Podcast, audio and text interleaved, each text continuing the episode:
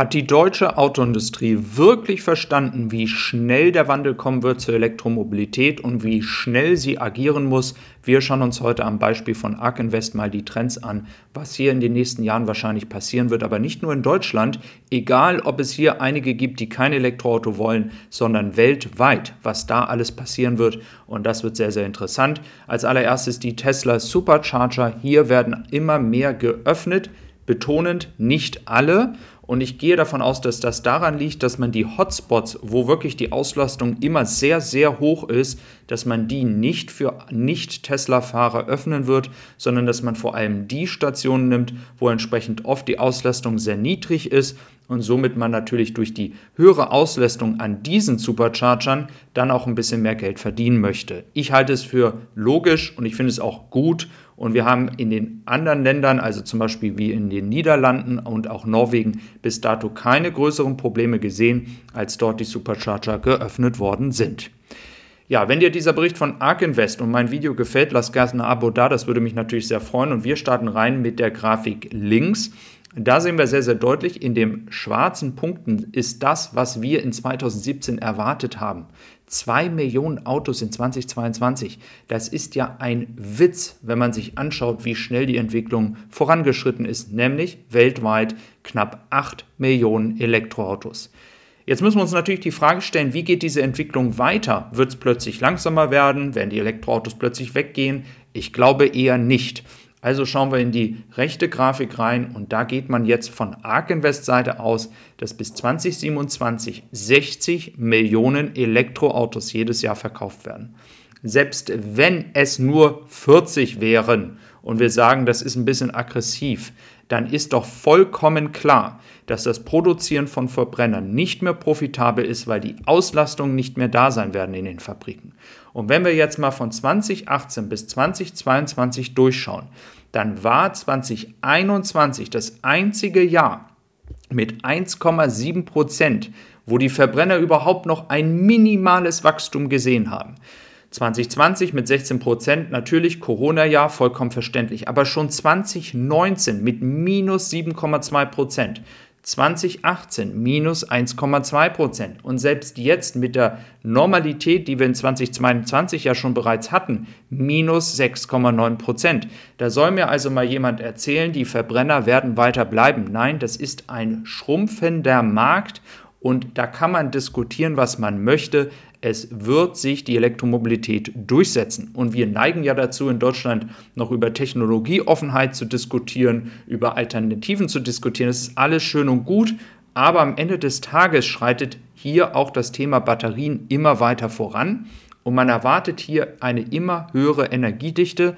Ich habe bereits in anderen Videos gesagt, dass auch mit den Updates für das Tesla Model 3 oder vielleicht auch in ein, zwei Jahren dann wieder das Tesla Model Y mit besseren Batterien, höhere Energiedichte, gegebenenfalls sogar kleinere Batterien, noch effizienter, dann auch die ähm, Kostenseite immer besser wird. Sprich, Tesla oder auch andere Autobauer, die richtig investieren, richtig voranschreiten, werden die Möglichkeit haben, die Preise so niedrig zu setzen, dass es für einen Verbrennerfahrer gar keine Diskussion mehr gibt, ein Verbrennerauto zu kaufen. Denn die Elektroautos werden irgendwann sogar noch günstiger werden. Also das wird sehr, sehr spannend werden. Hier haben wir auch nochmal die Entwicklung pro Meile. Also das ist ja jetzt ein amerikanischer Bericht.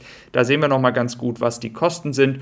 Und natürlich ist die Elektromobilität ein Thema. Es wird ja dann auch immer jetzt schon 10, 15 Jahre in die Zukunft geschaut und über autonomes, vollautonomes Fahren gesprochen. Ich habe jetzt mal extra 10, 15 Jahre gesagt. Ich will jetzt hier auch nicht viele überfordern. Es gibt ja einige Leute, die sagen, es kommt schneller. Ich persönlich gehe aber nicht davon aus, dass das in Europa passieren wird, sondern dass es eher in Amerika und China als allererstes mit dem autonomen Fahren ähm, stattfinden wird. Aber es gibt ja nicht nur diesen Wandel, es gibt ja auch einen kritisierten Wandel, weil viele sagen, wir als Menschen werden ersetzt. Auf der anderen Seite haben wir einen absoluten Personalmangel.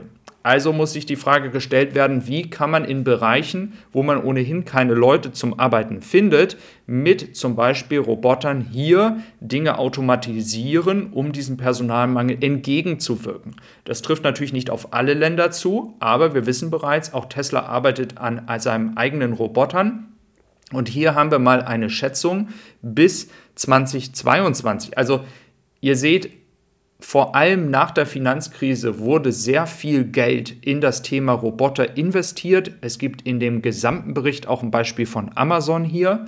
Und wir sehen, dass die tatsächliche Zahl an Verkäufen für die Industrie immer weiter gestiegen ist. Und dieser Trend wird auch weitergehen. Und dann kommt natürlich das Thema autonomes Fahren. Da wird sich natürlich genauso drüber gestritten wie die Elektromobilität. In dem Falle Elektromobilität gibt es immer weniger Diskussionen, weil immer mehr Leute realisieren, dass es sich durchsetzen wird.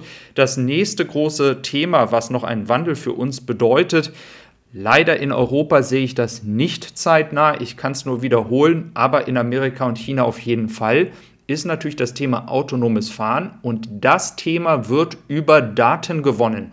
Und äh, Tesla hat ja je, für jeden einzelnen Tesla, der rumfährt, die Möglichkeit, Daten sich zu holen. Und hier werden sie natürlich das nutzen, um das ganze Thema Full Self-Driving, welches sie, und dafür kann man Tesla kritisieren, natürlich schon seit Jahren versprochen haben, aber in dieser Form natürlich noch nicht geliefert haben.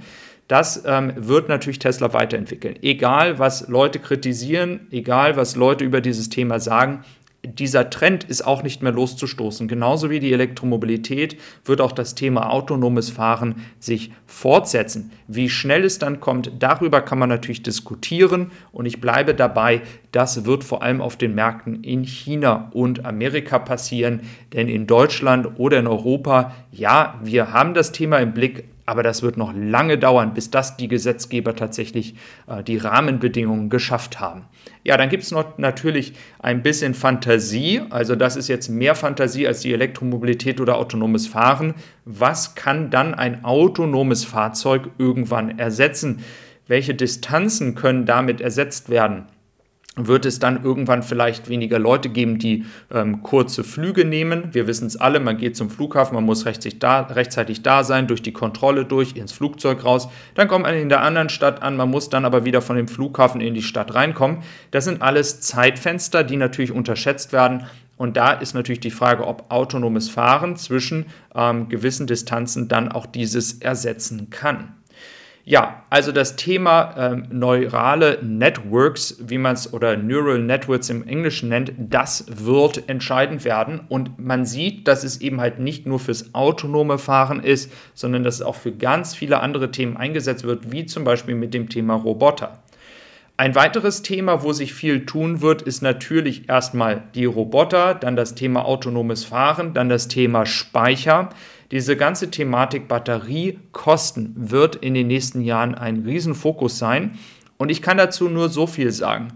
Egal, was wir in Deutschland diskutieren, egal, wie sich vielleicht die Lobby in Deutschland dagegen wehrt, diese ganzen Schritte, die ganzen Investitionen in diese Bereiche, es ist nicht sicher, wie schnell es kommt, aber es wird kommen und es wird ein Wandel kommen. Und darüber würde ich natürlich gerne auch in meiner Gruppe auf EK Review mit dir diskutieren. Da kannst du Teil einer immer mehr wachsenden Community werden. Immer mehr Leute kommen vorbei.